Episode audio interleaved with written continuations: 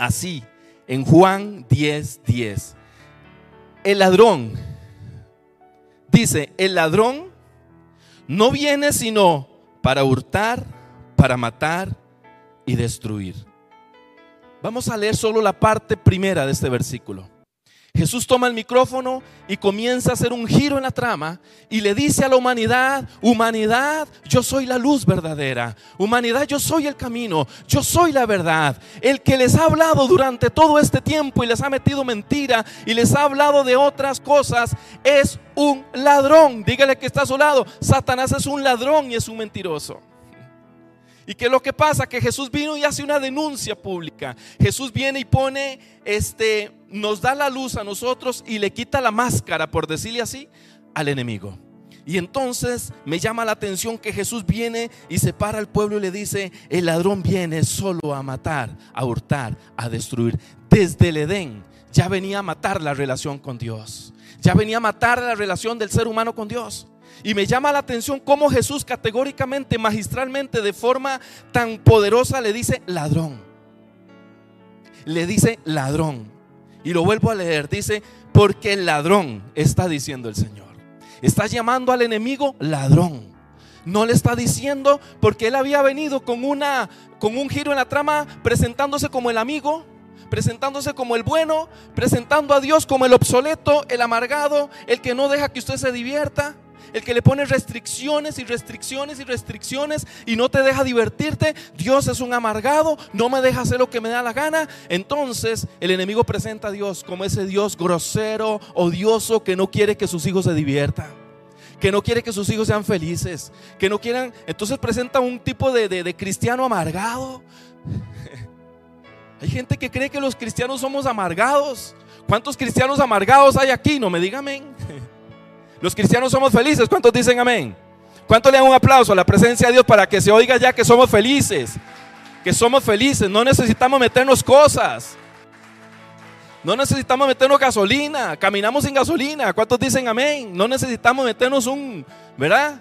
Porque somos felices, hay un gozo de parte de Dios. El enemigo hace presentar a la humanidad que las cosas de Dios son aburridas, que las cosas de Dios son amargadas, que Dios es un amargado. Hasta hacen chistes donde presentan a alguien en el infierno viviendo la vida loca, dijo aquel. Con buenas bailarinas, con buenas mujeres, con buen esto, con buen lo otro, y presentan a alguien en el cielo así. Ese es el mensaje del enemigo. Y muchos le han comprado ese mensaje. Por eso Jesús viene y hace un cambio en la trama.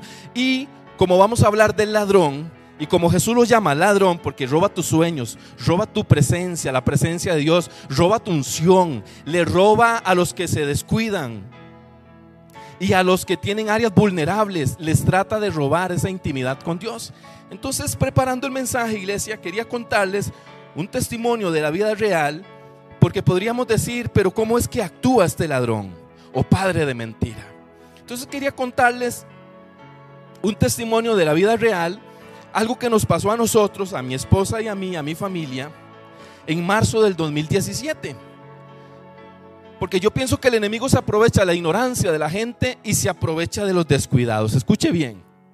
Escuche bien porque ese ladrón le roba a los descuidados.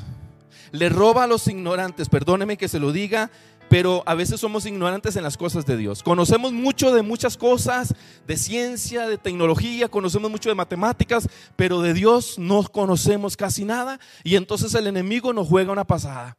Porque nos hace ver lo que es dulce, lo pasa por amargo y lo amargo por dulce, lo verdadero por falso y lo falso por verdadero. Porque nos juega una pasada porque somos ignorantes en esta área. Entonces resulta que nosotros en marzo del 2017 Hablando de Jesús que presenta al enemigo como un ladrón, nosotros nos pasamos a vivir a Dulce Nombre. Y nosotros vivíamos antes en Concepción de Tres Ríos y nos pasamos a Dulce Nombre, empezamos a construir la casa, pero cuando nos pasamos la casa no estaba terminada del todo. Bueno, todavía le faltan muchas cosas, pero estaba todavía, ahora está un poco más terminada que antes. Y en la casa, la parte de atrás, había una pared, dijo el salmista, esa pared Una pared que estaba muy vulnerable, una pared débil, una pared endeble, una pared muy, muy vulnerable. Entonces, mi esposa todos los días me decía, ay papi, me decía mi esposa, porque así me dice mi esposa. uno de los epítetos, papi, negrito, mi amor, y otros que a ustedes no les importa, pero no se lo a decir. Entonces mi esposa me dice, papi, esa pared está muy endeble, muy débil ahí. A mí me da temor que se nos vayan a meter a robar. Mujer de poca fe, somos hijos de Dios, aleluya. Somos hijos del gran rey y ángeles acampan aquí. Mujer de poca fe, jamás. Aparte que era una pared alta, yo decía, es en un segundo nivel, jamás se nos van a meter a robar. Entonces, marzo de 2007, se nos metieron a robar. Pastor, por no hacerle caso a su esposa. Pero les cuento esto porque el Señor me traía esto a colación. La pared estaba vulnerable. La pared estaba endeble, débil. Era el área más débil de la casa, por decirlo de alguna manera. Y entonces, cuando nosotros nos íbamos todos, dejábamos la casa sola, ese es otro aspecto que ahorita lo vamos a ver, dejábamos la casa sola, mi esposa y yo nos íbamos a trabajar, mis hijos a trabajar y mi hija Nicole se iba al colegio, llegaba como a las 2 de la tarde todos los días. Es decir, la casa pasaba sola y con un área vulnerable.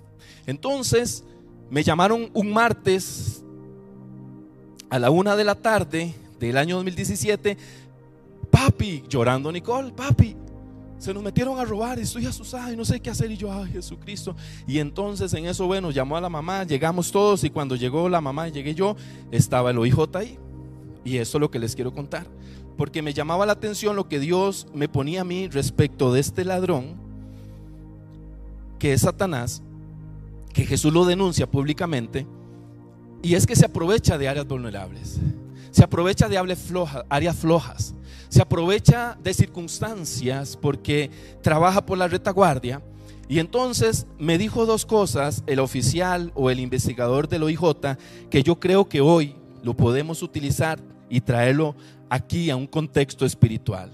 Me dice el OIJ, sentado en su oficina, me dice, don Luis, lo primero que tengo que decirle es que los ladrones estudian la casa, estudian las casas del barrio y ven cuál casa es vulnerable.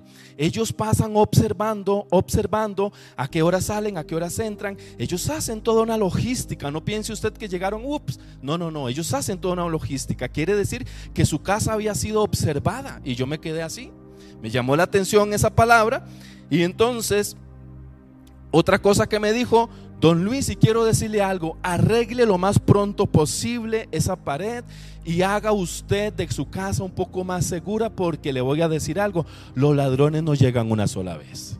Ellos marcan el territorio, las casas que están vulnerables y vuelven a llegar. Y le dicen a otro, hey, vayan a aquella, aquella es solo bueno, está vulnerable, apenas puestita para nosotros. Entonces, cuando él me dijo eso me asustó.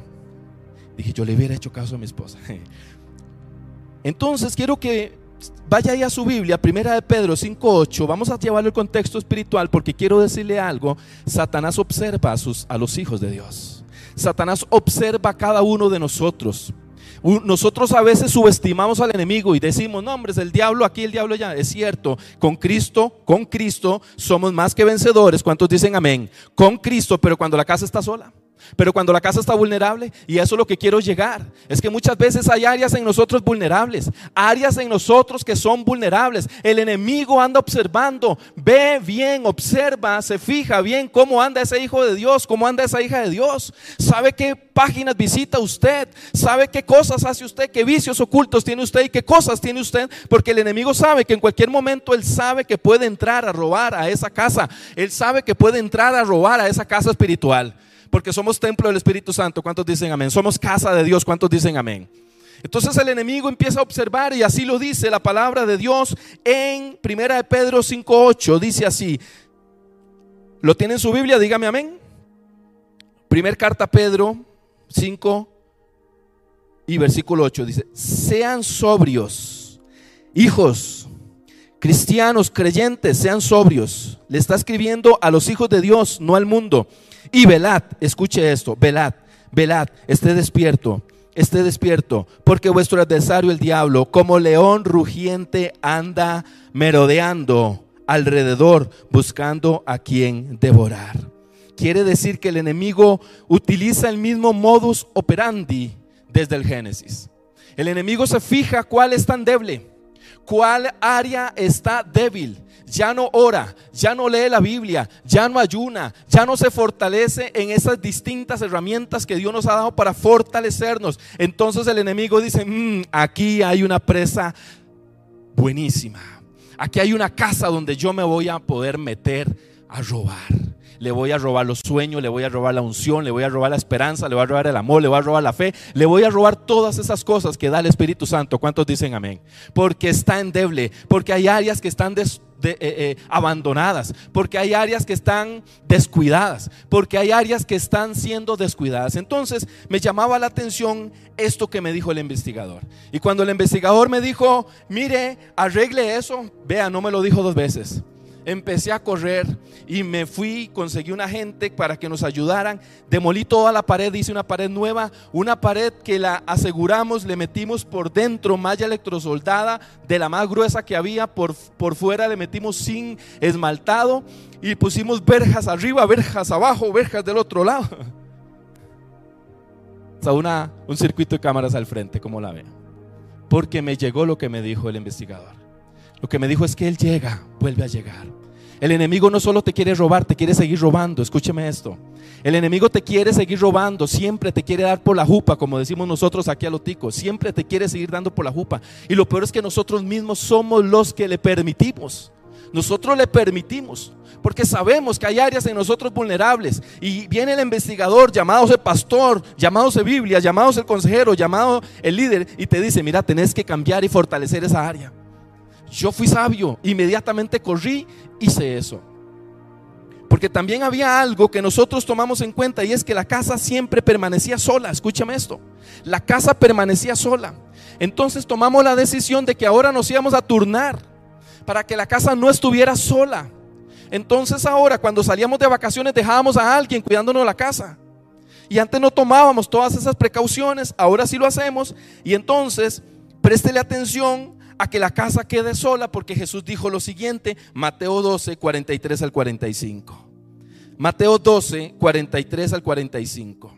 Y Jesús dice, si lo tiene ahí en su Biblia, dice, cuando el espíritu inmundo sale del hombre, anda por lugares secos buscando reposo y no lo halla. Verso 44. Entonces dice, volveré a mi casa de donde salí. Y cuando llega, subraye, la encuentra desocupada subraye, la encuentra desocupada, barrida y adornada, pero desocupada. Entonces va y toma consigo otros siete espíritus peores que él, entrando moran allí. Y el postrer estado de ese hombre viene a ser peor que el primero. Así también acontecerá a esta mala generación. Vea qué tremendo que la Biblia dice que el enemigo observa que la casa está vacía, que la casa está desocupada. Y el mensaje de hoy, primero quiero poner la parte grosera, por decirlo de alguna manera, la parte confrontativa, porque muchos aquí estamos diciendo, y pastor, entonces con razón me ha pasado eso, con razón me pasó lo otro. Sí, sí, sí, sí, sí, pero no es para quedarnos en eso, es para tomar medidas a partir de hoy. ¿Cuántos dicen amén? Ya no podemos hacer nada con lo que ya nos robaron. No podemos llorar por lo que nos robaron. Y las cosas que pasaron no podemos llorar, pero sí podemos tomar previsiones para de aquí en adelante hacer cosas distintas. ¿Cuántos dicen amén? Entonces me llamaba la atención toda la analogía que estoy haciendo porque Dios nos habla a nosotros de forma muy este, poderosa a través de la palabra de Dios. Que el enemigo observa, que el enemigo vigila, que el enemigo sí está al acecho, que no puede entrar cuando la casa está habitada. ¿Cuántos dicen amén? Que cuando la casa está habitada no puede entrar, porque si Jesucristo está en esa casa, no puede entrar. Por eso de aquí y de aquí, con todo respeto, discrepo con muchos pastores que dicen que un cristiano puede tener un demonio. La única razón que el cristiano pueda tener un demonio es que no sea cristiano y Cristo no esté en esa casa. Pero si Cristo está en esa casa, no la puede habitar Satanás. ¿Cuántos dicen amén? Si Cristo está en esa casa, el enemigo puede andar merodeando, rondeando, haciendo el papel, como decimos nosotros, pero no puede entrar porque está ocupada. ¿Cuánto le dan un aplauso a Jesús, el Señor, que vino a hacer un giro, un giro de la trama, a decirnos a nosotros que el problema no está en el enemigo, el problema está en que dejamos la casa sola. El problema es que dejamos la casa deshabitada. El problema es que la casa está deshabitada y al enemigo le encanta ver casas deshabitadas porque entonces va y las posee. Entonces él entra a esa casa. Por eso la pregunta hoy no se ponga a pensar usted ni se sienta confrontado, pero sí preocúpese. Preocúpese de qué áreas tiene que usted mejorar, arreglar. No la deje para mañana. ¿Qué hubiera pasado si el investigador después de tres años viene y me dice, don Luis, ¿cómo le fue con la pared? De no, ahí está todavía, abandonada, triste. De, pero don Luis, ¿qué quiere? Que se le sigan metiendo. De, no, es que estoy esperando a ver. No, no, no, no, no, no. Inmediatamente de que viene el diagnóstico, viene el consejo, inmediatamente usted tiene que acudir y hacer. ¿Cuántos dicen amén? Usted tiene que ser diligente y empezar a cambiar esas cosas. Es que eso es lo que le pasa a los cristianos. A los cristianos van a consejería. Se les dice a mí me llama la atención cuando hay consejería matrimonial. Porque todos van a la consejería de que quieren salvar el matrimonio, pero cuando se les dice lo que tiene que hacer para salvar el matrimonio, muchos dicen, ay no, qué pereza, construir la pared otra vez, demolerla, volverla a hacer y comprar esto y hacer lo otro. Sí, para que no se meta el ladrón a robar los sueños, a robar la esperanza, a robar el amor. ¿Cuántos dicen amén?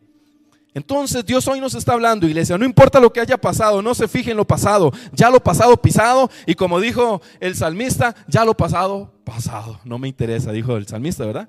Entonces, pero sí para que nosotros nos pongamos, como dice la palabra de Dios, velad a partir de hoy. A partir de hoy es una nueva experiencia con Dios. Hoy, hoy yo les cuento esta experiencia mía en la forma natural, en la forma humana, y también lo llevo a la forma espiritual, porque Ahora sí quiero comenzar con el mensaje, eso era la introducción del mensaje, ahora sí quiero comenzar a predicar.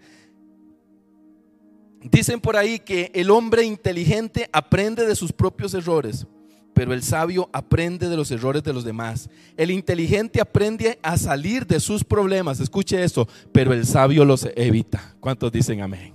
El inteligente puede vencer sus problemas, el sabio los evita. Nosotros tenemos que aprender de experiencias de otras personas para no hacer lo mismo, para hacer cosas diferentes. Esa experiencia a nosotros nos marcó fuertemente. Porque ciertamente queda uno con una psicosis, queda uno con una situación este, un poco complicada, con temores, ay, ahora qué hago, y si voy aquí, si voy allá, queda con un montón de cosas. Pero cuando nosotros comenzamos a hacer las cosas que teníamos que hacer desde el principio, que no habíamos hecho, entonces empezamos a sentir más seguridad. ¿Quieres sentir seguridad? Cerciórese que en la casa esté Jesús. Que en la casa esté Jesús. Si Jesús está en la casa, todo va a salir bien. Podrán haber tempestades afuera, podrán haber adversidades afuera, podrán haber dificultades, pero si el Señor está en la casa, déjeme decirle que nada ni nadie va a mover esa casa. Porque la casa no se cae porque está sobre la roca. Porque esta casa no se cae porque está sobre la roca. Nos pasan circunstancias, nos pasan situaciones muchas veces porque somos los que abrimos puertas, que tenemos áreas vulnerables porque abrimos puertas y el enemigo usted le abre una, rendija, como dicen por ahí, una endijita, le abre al enemigo y el enemigo entra y se posesiona y se posesiona en ese sitio. Por eso dígale que está a su lado, cuidado con las puertas que le abrimos, cuidado al que invitamos a la casa. Porque de repente una ventana que se abre en internet viendo pornografía, no sabemos si esa ventana se podrá cerrar en algún momento. No sabemos cuánta gente en consejería me ha dicho, pastores, que yo empecé a, ver solo por curiosidad pornografía y hoy estoy hasta las cachas, no puedo salir. Me ha costado salir. Me ha costado salir. Pastores, que yo nada más de, casualidad le mandé el mensajito y, y eso me trajo un gran problemón, etcétera. Pero estamos hablando de ese tema, iglesia, para que nosotros a partir de hoy, diga conmigo, a partir de hoy, diga conmigo, a partir de hoy, Diga conmigo lo que ya pasó.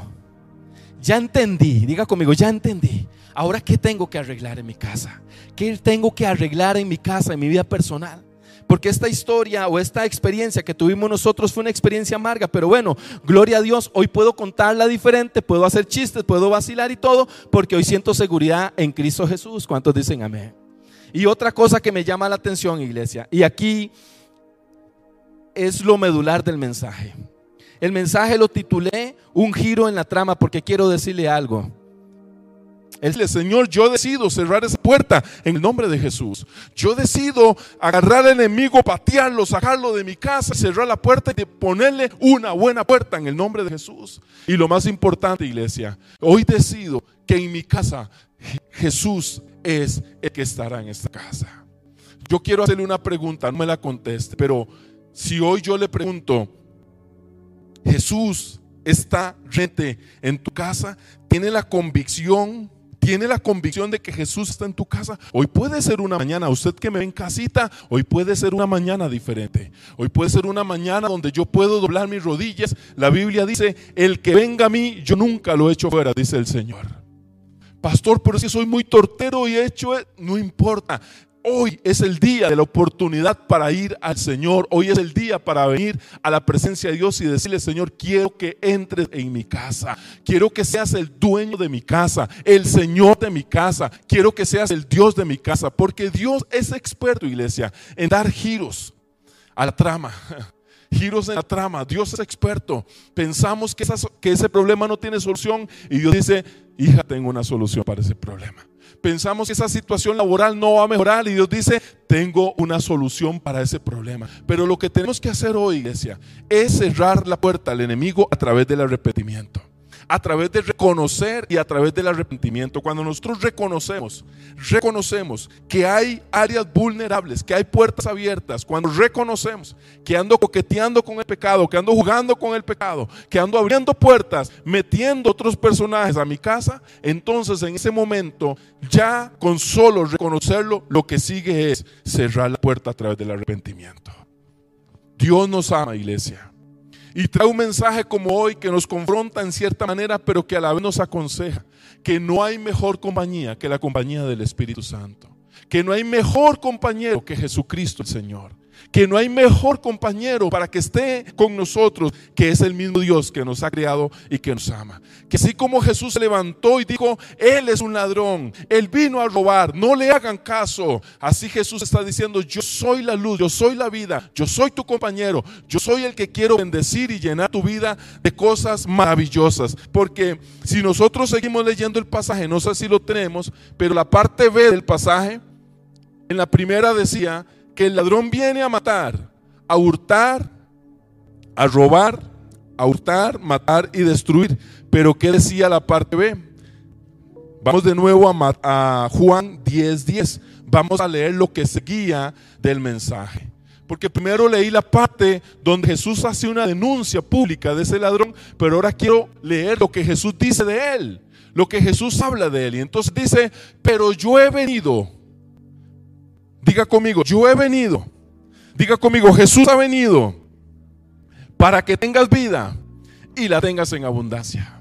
Yo sé que ese pasaje a veces se malinterpreta y solo lo vemos de la parte material y solo lo vemos de la parte prosperidad, pero no necesariamente me está hablando, también tiene que ver con eso, pero me está hablando de que yo vine para que tengan vida y la vida verdadera está en el Espíritu, no está en la carne. Jesús está diciendo, yo vine para que tengas una vida verdadera. Una vida llena de paz, llena de gozo, llena de fortaleza, llena de amor, llena de tranquilidad. ¿Cuántos hoy no se levantan una mañana como hoy llenos de tribulación, tribulados? Gente tribulada, gente que no tiene paz. Que cuando usted lo ve en el trabajo le dice, hey, tenga paz, ¿verdad? Le dice uno. Pero es porque no tiene paz interna. ¿Cuánto vale la paz, iglesia? Y yo le pregunto a usted, y le pregunto a una persona que está pasando por una situación difícil y le digo, hermano, ¿cuánto pagarías por tener paz en este momento? Hay personas que me sorprenderían porque dirían, sabe, yo pagaría una millonada por tener paz. Y el Señor la da gratis. ¿Cuántos dicen amén? Porque Él es el príncipe de paz. Porque Él es el príncipe de la paz. Cuando Jesús entra en un ser humano, lo primero que va a tener ese ser humano es paz. Y Él es aquí hoy en esta mañana. Él me dijo, déles duro, empezando, y después hábleles de los beneficios. De tener una parte segura, una puerta cerrada. Duermes en paz. Duermes tranquila. Hay gente que tiene mucho dinero pero no tiene paz. Porque no tiene el príncipe de la paz. Y usted hoy tiene paz. ¿Cuántos dicen amén? Y usted hoy tiene paz. Y usted sale a la calle y dice, Señor, gracias porque qué paz que siendo. Cuando mi mamá empezó a enfermar, yo siempre le preguntaba a Dios, Dios, ¿qué irá a pasar cuando mi mamá se muera? Soy el menor de todos. Me llevaba demasiado bien con mi mamá. A pesar de que mi mamá era católica, Y mamá sabía que nosotros participábamos de una iglesia evangélica. A mamá le encantaba que yo le orara. A mamá le encantaba que yo le leyera la Biblia. Todos los días llegaba y me decía, ay Luis, este, léame un poquito de la Biblia. Y yo llegaba, le leía la Biblia. Yo llegaba, le hablaba la palabra de Dios. Y entonces yo empecé a hacer una amistad muy bonita. Y yo dije un día, Señor, ¿qué pasará cuando mi mamá se muera? Debe ser un golpe fuertísimo, dije yo. Señor, ¿qué pasará? Y entonces todas las tardes yo llegaba y leía la Biblia con mamá, le contaba alguna historia, oraba por ella. Y una vez nos pasó algo muy lindo.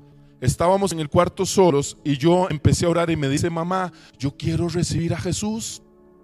Yo quiero recibir ese Jesús que usted predica, ese Jesús que usted habla. Yo quiero tener paz, me decía ella. Y yo le dije, mamá, levante las manos, eche mil dólares. No, pues perdón, perdón. Mamá, levante las manos, haga una ofrenda millonaria. En el cuarto empecé a orar por ella. En mi vida había visto a mamá llorar, orando. Se salieron las lágrimas, empezó a llorar. Vi que su rostro se puso blanquecido. Y me dice, ¿qué es esta sensación que sentí tan linda? Y le dije, es el Espíritu Santo porque usted le abrió la puerta. Porque usted le dijo, yo quiero que tú entres. Porque cuando usted le dice a Dios, yo quiero que tú entres, Dios sentará y gobernará esa casa. Esa casa nunca más estará vacía. A los 22 días me llama mi hermana a la una de la mañana y me dice, Luis, mamá se puso mal, venga para que le haga una oración. Y yo salí, me quité la pijama Winnie Pooh, no me dio tiempo, salí con todo y pijama. Y donde veo a mamá, yo no sabía que estaba eh, entrando en lo que uno dice, en la agonía que estaba agonizando. Yo no lo sabía, yo no sabía nada. Yo nada más llegué y la vi en esa lucha que ella estaba. Entonces yo llegué, la abracé, la recosté a mi pecho y empecé a orar. Y empecé a decir, Señor manda ángeles, Señor manda ángeles, Señor rodea este lugar de ángeles. empecé a sentir un frío primero en, la, en, el, en, el, en el cuarto, muy feo. Y después sentí algo cálido, muy lindo, muy especial. Y yo le decía, mamá, yo sé que usted no me puede hablar, yo sé que usted no puede este, hablarme, pero sé que usted me escucha y no sé qué está viendo, pero agárrese de Jesús, le dije yo. Y ahí murió. Yo no sabía que mamá estaba muriendo. Llegó mi papá y me dice, Luis, ¿qué pasó? ¿Cómo está la viejita? Y yo le dije, papá, se nos fue la viejita. ¿Cómo? No, no puede ser. Ojo, el detalle. Dios es grande y maravilloso. Con una mano abrazando a mi mamá y con la otra abrazando a papá. Imagínese usted. Vea, iglesia, me sentía entre colchones. Yo sentía algo, algo, algo sobrenatural. La Biblia dice Dice, no os afanéis por nada, sean presentadas vuestras oraciones delante de Dios y la paz de Dios, que es sobrenatural, guardará tu alma en paz. Yo sentí una paz tremenda, una fortaleza. Mi mamá quedó ahí, empezamos a llamar a todos los familiares, etcétera, etcétera. Mi esposa estaba por ahí. Mi esposa se quedó asustada, no sé qué era lo que veía, porque yo estaba como, como quien dice súper inyectado, ¿verdad? Como a los 40 minutos, una hora, como que me desinflé y yo, aquí pasó algo. Como que ya llegué a la tierra, digámoslo así. Y ya entonces me hinqué, abracé a mi esposa y empecé a llorar. Empecé a llorar y a llorar y a llorar y a llorar y a llorar. Y como que me desahogué y eso me dio después una tranquilidad y una paz. Y yo le decía al Señor, Señor, ¿cómo será? Cuando mi mamá falte, seguro yo me voy a sentir mal, me voy a golpear porque eh, soy el menor de 17 hermanos, no de 11. El chineado, aprendí a caminar en tercer, año, en tercer año de la escuela porque me alzaban, solo alzaban andaba yo. Increíble, era el menor. Ahí está mi cuñado, ¿se acuerda? Estaba chiquitillo ahí, todos tenían que ver con los colochos. Tenía pelo en aquel entonces y tenía colochos, aunque usted no lo crea. Y era de los verdes también, y se me destiñaron. Y resulta que dije yo, Señor, qué increíble la paz que siento. Le tenía un miedo, un terror, un pavor. Y esta paz no la puedo explicar. Es una paz. A los tres días tuve un sueño con mamá. La vi vestida de blanco y desde lejos me hizo así. No, me habló obviamente, me dio un beso y se fue. Y yo me desperté y dije, ah, mamá se quise en esa agonía que estaba, se quería despedir de mí. Iglesia, cuento eso, ¿sabe por qué? Porque Dios es tan real. El reino de los cielos es tan real. Hoy que las noticias solo muerte hablan. Para el cristiano no existe la muerte, ¿sabía eso? Para el cristiano existe la vida verdadera. La muerte solo es un paso a la vida verdadera. A veces nosotros nos aferramos a la vida de este lado, pero esta vida es efímera, pasajera. La vida verdadera es la vida con Cristo. Por eso es que el Señor quiere hoy que hayan casas llenas, llenas de la presencia de Dios, para que el enemigo no te robe nada. Y hoy yo quiero terminar y me gustaría terminar con una oración de que alguien venga hoy en esta mañana y diga, pastor, yo quiero que me llene la presencia del Espíritu Santo. Yo quiero caminar lleno, caminar en paz. Mire, he estado en tribulaciones, en problemas. He llegado al trabajo, llego un lunes por la mañana silbando. Me dicen, este carajo vende de contado, le va súper bien, no tiene problemas, siempre anda feliz, siempre anda cantando, siempre anda con la pandereta en el hombro. Hay compañeros en el trabajo que me dicen eso, Luis, seguro usted no tiene problemas, ¿verdad? Y yo sí, no tengo ningún problema. Todos los días la espalda de Cristo, que es una gran espaldota. Por eso hoy es una mañana, iglesia, para conectarnos poderosamente con el reino de los cielos. No le tenga miedo a la muerte, no le tenga miedo al coronavirus, no le tenga miedo a la pandemia. Si el Señor te llama, te llama para vida eterna. Y si el Señor nos deja gozándonos unos tiempitos más aquí hasta que Él venga, porque Él va a venir pronto, ¿cuántos dicen amén? Porque la venida de Cristo está pronto, está a las puertas. Es el evento más sublime que estamos esperando los hijos de Dios. Yo no sé que un hijo de Dios esté con temor, no puede ser. Usted tiene que estar con esperanza y con amor y con fe y con paz. ¿Por qué? Porque usted sabe, como dijo Pablo, sea que muramos, sea que vivamos, del Señor somos. Sea que vivamos o muramos, del Señor somos, decía el apóstol Pablo y también decía, si morir en Cristo es ganancia, decía él. Entonces no le tenga miedo al coronavirus.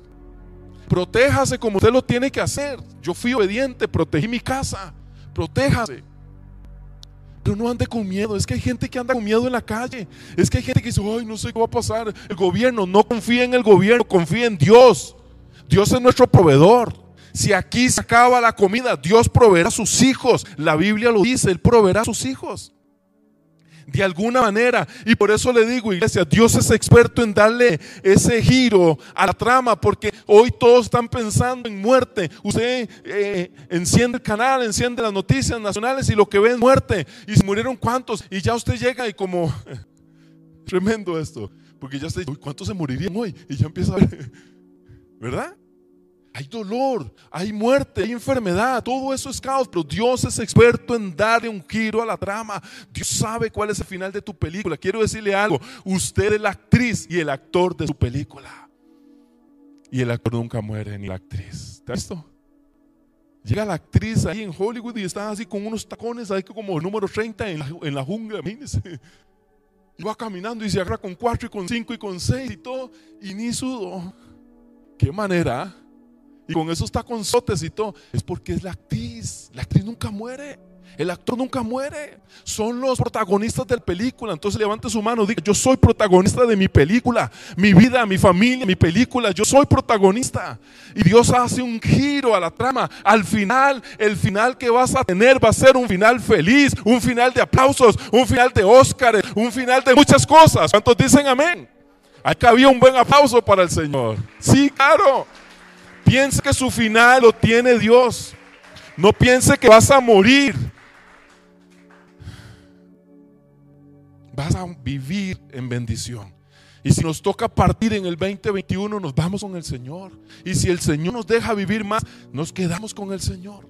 La Biblia dice, no tengan temor a lo que mata el cuerpo solamente. No, tengan temor al que puede echar tu alma al infierno.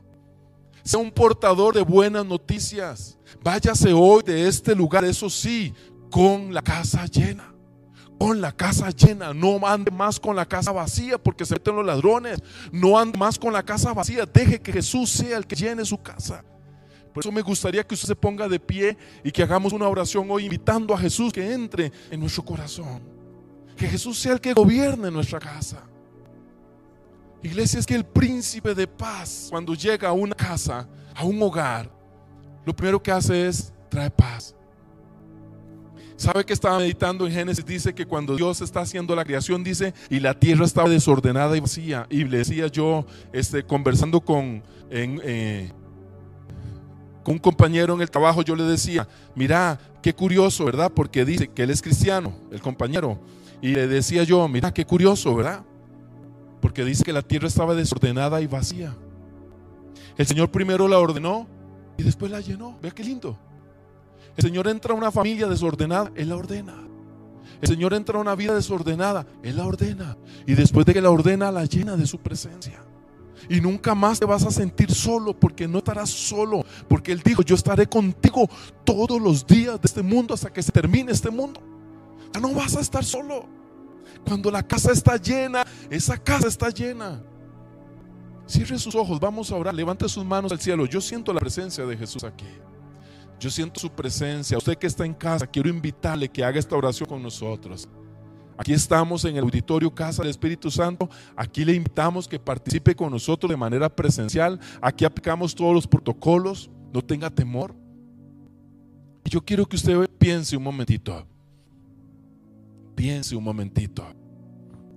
¿Cómo está su casa? ¿Usted va a permitir que te sigan robando? ¿Vas a dejar que el enemigo siga sacando cosas? ¿O vas a entregar hoy tu corazón al Señor de una sola vez y para siempre? Le vas a decir, Señor, hoy yo quiero gozar de esa vida. Porque tú has venido para que yo tenga vida. Y la verdadera vida está en ti, Señor. Y la voy a tener en abundancia porque tú das cosas espirituales en abundancia, Señor.